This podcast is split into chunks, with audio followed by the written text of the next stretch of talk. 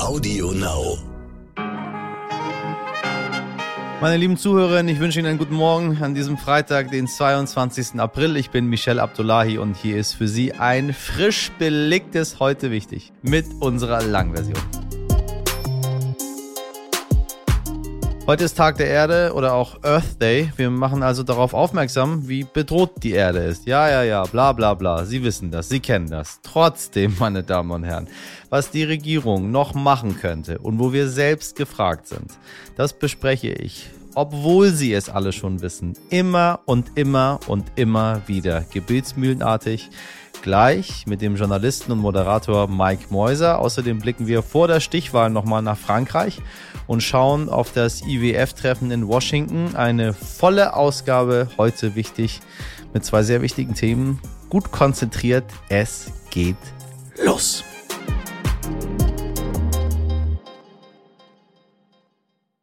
Bundeskanzler Olaf Scholz hat es getan. Pedro Sanchez und Antonio Costa, die Regierungschefs von Spanien und Portugal, haben es ebenfalls getan. Außerdem mehrere französische Gewerkschaften und Arbeitgeberverbände, französische Firmen, Organisationen, einflussreiche Privatleute. Was haben die wohl getan? Ja, sie alle rufen dazu auf, an diesem Sonntag bei der Stichwahl um die französische Präsidentschaft Emmanuel Macron zu wählen. Nicht unbedingt, weil sie den liberalen Kandidaten und amtierenden Präsidenten besonders gut finden. Nein, es ist auch oder vor allem die Angst davor, was passiert, wenn sich Frankreich für die andere Kandidatin entscheidet, die rechtsextreme Marine Le Pen. Denn dann gäbe es unter anderem vermutlich einen Frexit, den Austritt Frankreichs aus der Europäischen Union. Etwas genauer kann uns die Sternreporterin und Frankreich-Expertin Andrea Ritter die Stichwahl am Sonntag erklären. André, ich grüße dich. Zuallererst, was glaubst du, wie eng wird die Wahl? Also die meisten Umfragen sind inzwischen recht klar. Da liegt äh, Emmanuel Macron etwa 10 Prozentpunkte vor Marine Le Pen. Als ich vor ein paar Tagen hier angekommen bin, war es aber trotzdem so, dass ich überrascht war, weil die Stimmung ist schon sehr angespannt. Also man blickt diesem Wochenende schon mit einem gewissen Unbehagen entgegen.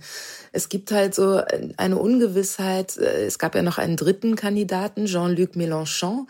Und es wird nun darum gehen, für wen, also Macron oder Le Pen, stimmen denn nun die Wähler, die in der ersten Runde für Mélenchon abgestimmt haben. Und deswegen ist immer noch so ein bisschen ein Rest von Ungewissheit. Und äh, ja, die Antwort gibt es am Sonntag. Wie zufrieden oder enttäuscht sind die Franzosen denn von Macrons Politik?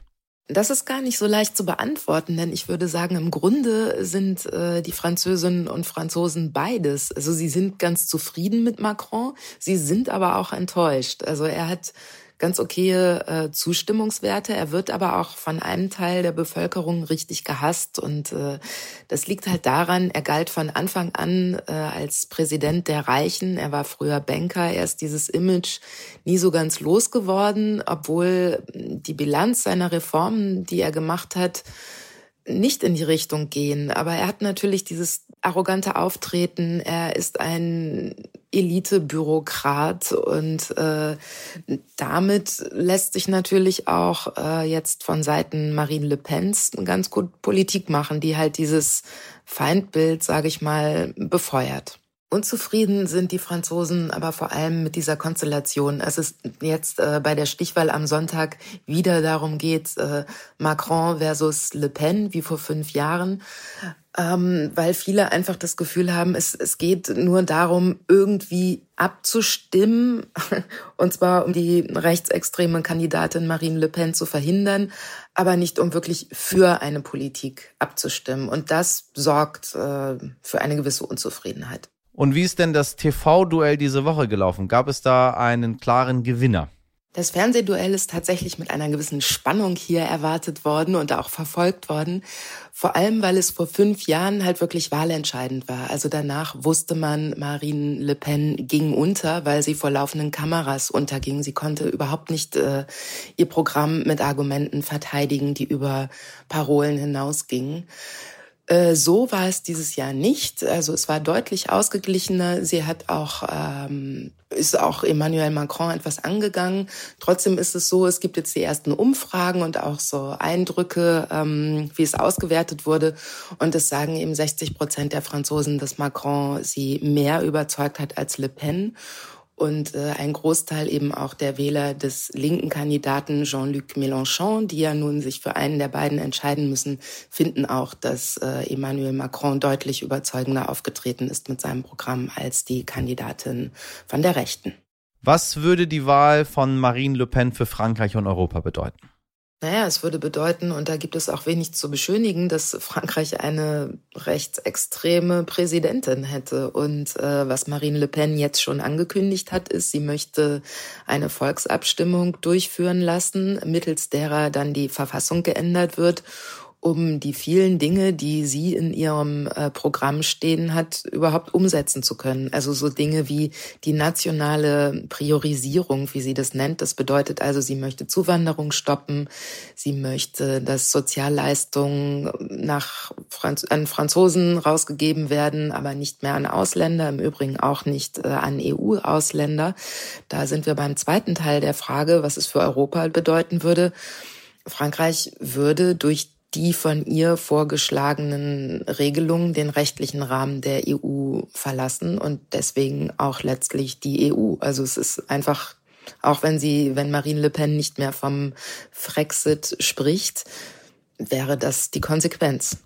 Was steckt hinter dem Zuspruch für Marine Le Pen? Ist, ist das Land nach rechts gerückt?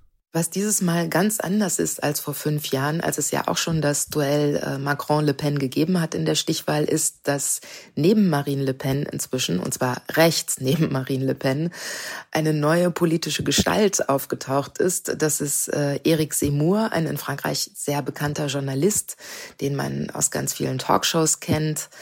Das ist ein Polemiker, der bis an die juristischen Grenzen geht mit seinen äh, Hassreden, der damit auch spielt. Also er gilt als Tabubrecher und viele sagen halt so, naja, dadurch sind halt gewisse Dinge liberalisiert worden. Also er hat es in gewisser Weise vollbracht, rassistische Äußerungen salonfähig zu machen. Und das ist natürlich eine Veränderung in der Gesellschaft. Also das wird natürlich auch bemerkt. Das heißt jetzt nicht, dass es alle gut finden, also eher das Gegenteil. Aber es passiert eben und es setzt sich irgendwie fest. Und wenn man fragt, was steckt hinter dem Zuspruch für Marine Le Pen, dann ist es halt eine äh, Sache, dass sie natürlich durch diesen anderen äh, Kandidaten plötzlich sehr viel moderater erscheint. Und äh, was vermutlich noch hinter dem Zuspruch für sie steckt, ist, sie hat sich eine ganz andere Sprache angeeignet. Man findet bei Marine Le Pen keine rassistischen Äußerungen mehr. Das äh, spielt sich alles etwas subtiler ab, äh, indem sie halt sagt, die, die französische Identität wird durch äußere Einflüsse bedroht und letztlich zersetzt. Äh, und sie hat sich natürlich in den letzten fünf Jahren ein Image zugelegt, was eher so mütterlich ist. Also sie tritt ganz klar auf als die die Frau, die, die zupackende, volksnahe Frau, die sich um die Sorgen der einfachen Leute kümmert. Und das spielt sie ganz gut aus. Also gut insofern, weil sie dann natürlich auch das komplette Gegenteil abgibt zu Macron, der ja, wie gesagt, als recht arrogant gilt und eben als überhaupt nicht volksnah. Und das trägt sicherlich auch zu ihrer Beliebtheit bei und äh, zumal sie halt, es ist ja auch gelungen, einen sehr unpolitischen Wahlkampf zu führen. Also sie hat es wirklich sehr emotional gemacht mit ja, Frankreich ist in einer schweren Krise und äh, sie ist die Frau, die dafür sorgt, dass es Frankreich bald wieder besser geht. Was glaubst du, wie würde Macron denn seine neue Regierungszeit angehen? Emmanuel Macron hat von Anfang an ja seine Innenpolitik mit Europapolitik verbunden. Und ich denke, das ist natürlich ein Kurs, den er fortsetzen wird. Also seine Vision einer europäischen Souveränität in Bereichen auch der Lebensmittelproduktion, klar, Energie auch. Also im Grunde dekliniert er das ja durch alle Bereiche durch, äh, ist das, was er fortführen wird. Und äh, das Zweite, ich denke, er wird sich stärker äh, innerhalb Frankreichs als vereinigender Präsident präsentieren. Also er wird stärker vielleicht noch den Dialog wieder mit der Bevölkerung suchen und, und irgendwie versuchen zu wollen, diese vielen Grabenkämpfe und Konfliktlinien, die es doch gibt, zu befrieden. Vielen Dank, Andrea, nach Frankreich. Am Montag hören wir Sie dann noch einmal, wenn Frankreich gewählt hat. Diese Woche tagen der Internationale Währungsfonds und die Weltbank in Washington, eines der wichtigsten Wirtschaftstreffen jedes Jahr. Der Krieg in der Ukraine ist dort natürlich großes Thema, denn dieser belastet die Weltwirtschaft enorm. Manche sprechen schon von der nächsten Krise nach Corona. Mein Kollege Benedikt Becker ist in Washington und beobachtet für uns das IWF-Treffen. Dass Christian Lindner in Washington ist und dass er Corona hat, das ist die Nachricht, glaube ich, die man in Deutschland inzwischen auf jeden Fall von dieser Frühjahrstagung des Internationalen Währungsfonds mitbekommen hat. Ihm geht's ganz gut. Er hat nur leichte Erkältungssymptome, sagt er, aber er hat sich das natürlich ganz anders vorgestellt, denn es ist seine erste große Auslandsreise, also der erste große Auftritt als Vize-Vizekanzler auf internationaler Bühne. Man hat das ja in den letzten Wochen schon bei Robert Habeck und Annalena Baerbock gesehen. Die haben den Regierungsflieger ja zwischenzeitlich so oft genutzt, sage ich mal, wie Friedrich Merz sein kleines Privatflugzeug. Und jetzt durfte also endlich auch der FDP-Chef ran Deutschland vertreten. Auch hier in Washington geht es natürlich um die Ukraine, nicht um die Waffenlieferungen, sondern um die wirtschaftlichen Folgen des Krieges. Man hatte ja gehofft mit dem Abklingen der Pandemie, dass sich die Weltwirtschaft jetzt so ein bisschen erholt und diese dringend benötigte Erholung wird durch den Krieg gefährdet. Das kann man auch in Zahlen sehen. Da gibt es eine Prognose des Internationalen Bewährungsfonds, die geht jetzt davon aus, dass die Weltwirtschaft in diesem und auch im nächsten Jahr um 3,6 Prozent wächst. Das ist, um das ein bisschen einzuordnen, das sind 0,8 Prozentpunkte weniger für dieses Jahr und 0,2 Prozentpunkte weniger für nächstes Jahr, als der IWF das noch im Januar erwartet hatte. Darum geht's also hier und die Tagung und die vielen Gespräche am Rande, die laufen natürlich weiter. Lindner lässt sich da jetzt von seinem Staatssekretär Carsten Pillert vertreten. Und schon vorher hat die Bundesregierung sehr klar gesagt, was ihre Botschaft ist, nämlich die, dass Russland schuld ist an den wirtschaftlichen Folgen des Krieges. Also man will Putins Finanzminister hier nicht damit davonkommen lassen, zu erklären, dass man ja nur die westlichen Sanktionen wieder abschaffen müsste und dann wäre alles gut mit der Weltwirtschaft. Wie man mit den Russen hier umgeht, das allerdings ist ein bisschen strittig zwischen den westlichen Ländern. Man muss sich das so vorstellen, die Treffen sind hybrid, also einige Finanzminister sind hier, andere sind nur zugeschaltet und man muss auch wissen, dass hier nicht nur der IWF-Tag, sondern dass auch andere internationale Formate stattfinden, also G7, G20, so nach dem Motto, wenn man sich schon mal sieht, dann kann man das auch gleich erledigen. Da gab es in der Runde der G20 also der Gruppe der 20 wichtigsten Wirtschaftsräume der Welt, wo es so ein bisschen darum geht, so ein Format zu finden, um die Globalisierung zu moderieren. Da gab es so einen kleinen Eklat, da gehört Russland auch dazu, zu dieser Gruppe und da stieß natürlich am Mittwoch die verschiedenen Positionen aufeinander. Erst haben die westlichen Länder Russland nochmal ganz klar gesagt, was sie von dem Angriffskrieg halten, nämlich überhaupt nichts und ihn ganz klar verurteilt. Und dann als vorletzter kam dann der russische Finanzminister dran, der war zugeschaltet digital, vermute aus Moskau und da verließen dann einige Minister und Notenbankchefs den Raum, also beispielsweise die amerikanische Finanzministerin Janet Yellen, äh, auch der Präsident der US-Notenbank Jerome Powell und auch die EZB-Chefin Christine Lagarde. Von deutscher Seite hat Bundesbankpräsident Joachim Nagel auch den Raum verlassen. Christian Lindner ist aber drin geblieben. Das war wohl vorher auch so abgesprochen. Lindner hat das so erklärt, dass er sich die Agenda von den Russen nicht diktieren lassen will. Er hat dazu getwittert, der Aggressor Russland hätte nicht teilnehmen sollen. Das habe ich in der Sitzung gesagt, mögen andere ihre Haltung anders zum Ausdruck gebracht haben. Wir haben es so gemacht. Was man jetzt zum Schluss noch erwähnen sollte, dass in dieser Woche für Lindner nicht nur die IWF-Tagung so wichtig war, sondern am Wochenende ist auch FDP-Parteitag. Und da wird er wohl nur zugeschaltet werden können. Vielen Dank, lieber Benedikt. Der 22. April ist traditionell immer der Earth Day. In mehr als 175 Ländern, also fast alle auf der Welt, meine Damen und Herren, macht man sich Gedanken über die Umwelt, das Konsumverhalten und bei uns hätte man gerade heute mal ein Tempolimit einführen können. Das fordert mein Gast, der Moderator von RTL Aktuell und Journalist Mike Meuser. Mike spricht nicht nur über das Klima und die Umwelt, er tut selbst sehr viel für diesen Planeten. Einer der Menschen, die nicht immer erzählen und labern, sondern die wirklich wirklich was machen und das auf eine Art und Weise, die mich so ein bisschen staunen lässt. Zusammen mit seiner Familie reduzierte er seinen Plastikverbrauch auf ein Minimum, hält das mittlerweile. Familie Mäuser lebt ökologisch und nachhaltig. Über das, was die Ampelkoalition nun tun könnte und wo wir alle noch aufholen müssen, sprechen wir jetzt. Mike, ich grüße dich. Hallo Michael. Alle, alle Jahre wieder. Äh, und zwar sehr, sehr wichtig. 22.04. weltweiter Earth Day. Ähm, wir, wir haben schon mal darüber gesprochen. Ähm, damals haben wir, erinnere ich noch, darüber gesprochen, dass Corona gerade äh, Klimakatastrophe medial verdrängt. Und jetzt, ein Jahr später, müssen wir sagen, Ukraine-Krieg und Corona mhm. verdrängen die Klimakatastrophe wieder medial. Ähm, ja. Wobei wir aber auch viel über erneuerbare Energien jetzt gerade gehört haben, Unabhängigkeit vom russischen Gas und so weiter. Also meine Frage, ist der Krieg in der Ukraine eher eine Chance ähm, für den Klimaschutz oder geht das aus langer Sicht dann doch in Richtung Klimakatastrophe?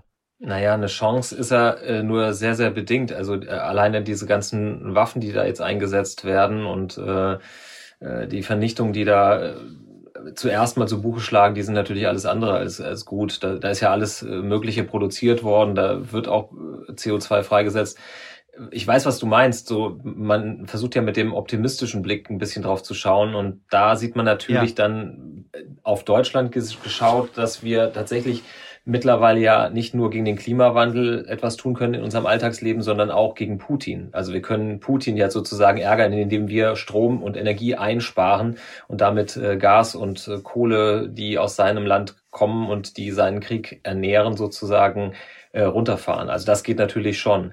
Aber ähm, ja, das ist so schwierig, darauf zu schauen und den Krieg irgendwie als Chance zu sehen. Das ist einfach eine ganz furchtbare Katastrophe und ähm, die reiht sich an die nächste Katastrophe. Also wir müssen einfach was tun, glaube ich. Dann schauen wir mal auf dieses Tun und auf ja, diese Versprechen, die wir immer wieder hören.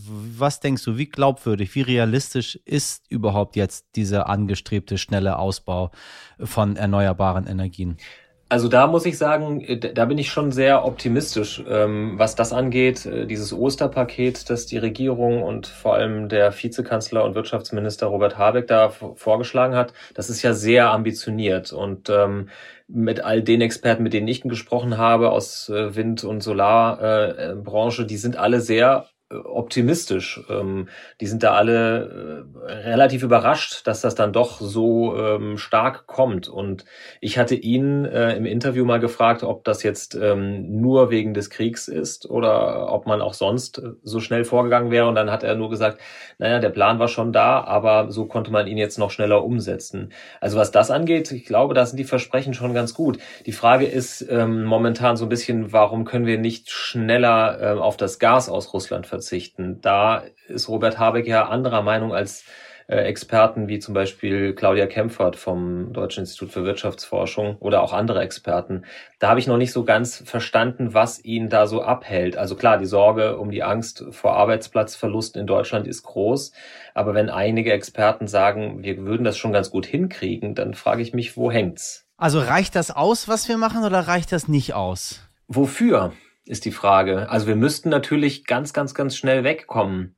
Ähm, so als kleines Beispiel, wir machen unser Klima-Update, das wir jetzt ja auch seit einem Jahr am Start haben ähm, bei NTV, das eröffnen wir immer mit der Climate Clock, also mit der Uhr, die uns angibt, wie viel Zeit uns noch bleibt, äh, um die, dieses 1,5 äh, Grad Ziel zu erreichen, der Erderhitzung.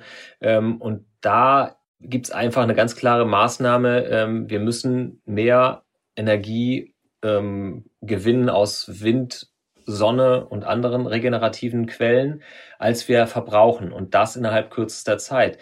Äh, schneller geht immer und mehr geht auch immer und wir bräuchten auch mehr. Aber ich finde, wir sind jetzt auf einmal auf einer ähm, Spur, die man fast schon so eine Überholspur nennen könnte. Und ich hoffe, dass das auch funktioniert. Wenn wir mal bei Überholspur bleiben, ähm, ich meine, vor einiger Zeit war die Regierung sogar noch bereit, autofreie Tage einzuführen. Ähm, jetzt konnte man sich noch nicht mal auf ein temporäres Tempolimit einigen. Ähm, wie ist dieses Engagement tatsächlich, diesen Klimawandel zu stoppen? Also von Regierungsseite und aber auch von unserer Seite als, als BürgerInnen. Ich glaube, also die Regierung könnte mehr machen ich glaube, da gibt es schon äh, unterschiedliche Herangehensweisen von Seiten der FDP und ähm, der Sozialdemokraten und der Grünen. Ich glaube, daran hängt manches. Ähm, wenn das eine reine rot-grüne Regierung wäre, wären wir, glaube ich, äh, an der einen oder anderen Stelle weiter. Und bei den Bürgern, ich weiß es nicht. Ehrlich gesagt, ich fahre, seitdem ich Elektroauto fahre, also seit einem guten Jahr, anderthalb Jahren, eigentlich nur noch ganz selten schneller als 130. Und merke, dass man das gar nicht braucht. Richtig. Also ich, ja. und ich muss dazugeben, ne, ich bin einer, der früher schon sehr schnell gefahren ist. Also ich bin schon gerne mit 180 so als Reisegeschwindigkeit unterwegs gewesen. Ja. Mir fehlt das überhaupt nicht und ich kann überhaupt nicht verstehen. Wir sind, wir sind ja tatsächlich, wir sind im Krieg. Ne? Also auch wenn wir keine direkte Kriegspartei sind, aber dadurch, dass wir eben äh, so viel Energie aus Russland beziehen und damit eben Putin bezahlen und er das nutzen kann für seinen Krieg. Wir sind sozusagen Teil dieses Krieges und wir könnten sehr schnell, sehr einfach jeder im Alltag was dagegen tun. Und das verstehe ich nicht. Ich verstehe es nicht, wirklich nicht. Also diese Geschichte mit den Autoschildern, ja, das ist irgendwie äh, eigentlich wirklich äh, schon lächerlich. Wir könnten einfach sagen, Leute, wisst ihr was, ist gerade keine gute Zeit zum Rasen. Wir machen jetzt einfach mal ganz schnell ein Tempolimit von 130 auf den Autobahnen und 100 auf den Landstraßen. Und sobald sich die Lage ändert, können wir gerne wieder diskutieren, aber das ist jetzt mal eine Notfallmaßnahme. Warum das nicht passiert, verstehe ich nicht. Ich verstehe es nicht. Ich habe damals viel aus dem Gespräch mitgenommen, als wir uns unterhalten haben und habe auch versucht, so ein bisschen mich zu verändern. Ähm, und habe gesehen, wenn ich mich verändere, dann funktioniert das eigentlich ganz gut, mhm. weil ich mich dann dran gewöhne. Man produziert einfach ganz bestimmt Müll nicht mehr, macht bestimmte Dinge nicht mehr. Äh, ich bin weit, weit, weit, weit weg davon, äh, klimaneutral zu leben. Äh, aber ich habe gemerkt, dass ich dass ich über mein Handeln nachdenke. Der Weltklimarat hat ja gerade ein radikales Umdenken ähm, und Handeln gefordert. Mhm. Äh, die Frage ist, wenn wir uns alle schon so sehr damit beschäftigen, ist der Vorwurf der fehlenden Aufmerksamkeit für die Klimakatastrophe gerechtfertigt? Sind wir in unserer westlichen Welt in einer Bubble? Kümmern sich andere da überhaupt gar nicht drum herum? Ist das alles überhaupt noch, noch zu verhindern, diese Klimakatastrophe? Also der, der dritte Teil des Weltklimaberichts, der sagt das ja ganz klar. Der nennt ja auch ganz klare Maßnahmen, die man äh, ergreifen kann. Und der sagt, wir haben jetzt noch eine Dekade, also zehn Jahre. In der Zeit, der können wir das äh, noch äh, ransteuern. Es gibt aber auch, so wie es das auch schon vor Jahren gab, äh, viele Wissenschaftler, die sagen, also die 1,5 Grad, die werden wir wohl nicht mehr erreichen. Richtig. Es gibt andere, die sagen, wir werden sie vielleicht jetzt verfehlen. Wenn wir aber schnell handeln, können wir auf sie zurückkommen. Das finde ich sehr, sehr spannend.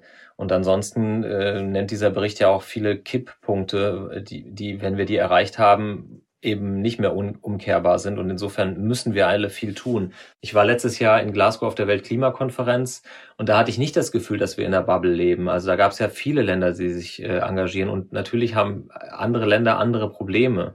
Also klar, China macht sehr, sehr viel mit Kohlestrom und ähm, ist ein wichtiger Player. Indien auch, die USA die müssen natürlich, jeder hat ganz andere Herausforderungen, aber dann zu sagen, wir, wir machen lieber nichts, weil wir sind eh nur in der Bubble, äh, das bringt ja auch nichts. Irgendjemand muss ja vorangehen. Und äh, momentan habe ich nicht das Gefühl, dass die Deutschen die einzigen sind, die vorangehen, sondern das machen schon viele. Die EU hat ja ihr eigenes äh, Programm gestartet, das auch schon äh, relativ ambitioniert ist. Ja. Und wir, wir müssen da einfach äh, Schritt für Schritt nach vorne kommen. Nur haben wir halt tatsächlich nicht mehr viel Zeit. Ich glaube, es ist nicht der letzte Earth Day, äh, an dem wir miteinander gesprochen haben und wieder ein paar Tipps rausgegeben haben. Aber also so viele Earth Days bleiben dann nicht mehr, hm. muss ich sagen. Tja. Bis wir äh, dieses Problem irgendwie gelöst bekommen. Aber also nochmal Respekt und Hut ab dafür, dass du dafür kämpfst, dass du das auch lebst. Ich finde, das ist halt nochmal was anderes, als für etwas zu kämpfen, wenn man das nicht wirklich selber noch lebt. Und ähm, ich kann auch nur noch mal, ich würde es raussuchen für Sie, meine lieben Zuhörer, in äh, welche Folge das war, das letzte Gespräch, was wir geführt haben, weil da auch sehr, sehr viele Tipps drin waren, wie man anders leben kann, damit wir diesen Planeten nicht noch weiter kaputt machen. Ähm, Mike, ich danke dir sehr für dieses schöne Gespräch. Michelle, ich danke dir.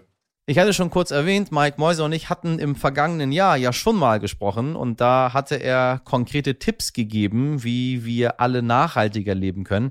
Die haben sich nicht verändert. Also hören Sie gern nochmal rein in Folge 28, ist schon ein bisschen her, äh, aber jeden Tag ziemlich aktuell. Also ich werde es kontrollieren, wie viele von Ihnen reingehört haben. Ich habe ja die Zahlen, meine Damen und Herren.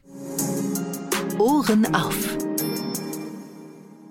Es gab mal eine Zeit, da konnte man es kaum abwarten, ein Jahr älter zu werden. Mit 16 endlich Bier kaufen, mit 18 endlich ohne gefälschten Ausweis in die Disse. Wobei das eigentlich nur für weiße Menschen galt, meine Damen und Herren. Egal wie alt ich war, es war egal. Wissen Sie, Hautfarbe und so weiter. So, egal, vergessen Sie es. Ähm, aber Sie mehrheitlich, Sie wissen ja, was ich meine. Und dann mit, weiß ich nicht, sagen wir mal mit 29, da hat sich's auf einmal umgedreht. Ab da wurde älter sein plötzlich uncool und jedes Jahr mehr plötzlich ein Jahr weniger. Was jetzt in Südkorea geplant wird, dürfte daher vielen wie ein Geschenk erscheinen. Dort überlegt man gerade, alle BewohnerInnen des Landes ein Jahr jünger zu machen. Einfach so. Was klingt wie ein geschenktes Jahr Jugend, ist der etwas ungewöhnliche Alterszählweise Südkoreas geschuldet. Die funktioniert nämlich wie folgt. Wenn in Südkorea ein Baby geboren wird, dann ist es nach traditioneller südkoreanischer Zählweise mit der Geburt bereits ein Jahr alt. Der Grund dafür ist, dass die neun Monate des Kindes im Mutterleib quasi als erstes Lebensjahr mitgezählt werden. ist ja irgendwie logisch. Außerdem werden alle Südkoreaner am Neujahrstag ein Jahr älter, automatisch. Und so ist ein im Dezember geborenes Baby im Januar schon zwei Jahre alt. Was wiederum so ein bisschen schräg ist. Da diese Zählweise vor allem außerhalb Südkoreas eher für Verwirrung sorgt, wird daher schon länger überlegt, die internationale Zählweise, also Alter nach Geburtsdatum, offiziell zum Standard zu machen. Und damit würden alle Menschen in Südkorea ein Jahr jünger und manche sogar zwei, zumindest offiziell. Gerade die frisch volljährig gewordenen SüdkoreanerInnen dürften da wohl aber nicht so glücklich mit sein. Und meine Damen und Herren, ich sage Ihnen das ja als frisch gebackener 41-Jähriger, der das Leben jetzt auf eine ganz andere Art und Weise versteht. Das Alter, wissen Sie, das ist nicht so wichtig. Wobei, eigentlich doch.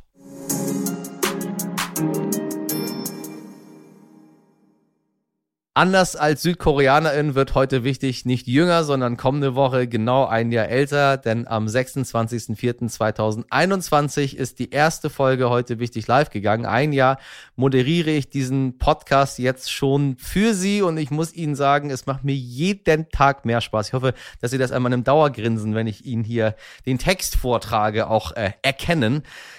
Und das auch dank Ihrer unzähligen Zuschriften, die wir täglich von Ihnen bekommen. Auch dafür ganz, ganz herzlichen Dank. Auch für die ein paar komischen, die da drunter sind. Aber wissen Sie, gibt so viel Komisches in der Welt da macht das nichts, wenn man auch mal ein bisschen komische Post bekommt. Kommende Woche feiern wir dann also Geburtstag mit heute wichtig und ich hoffe, Sie feiern mit.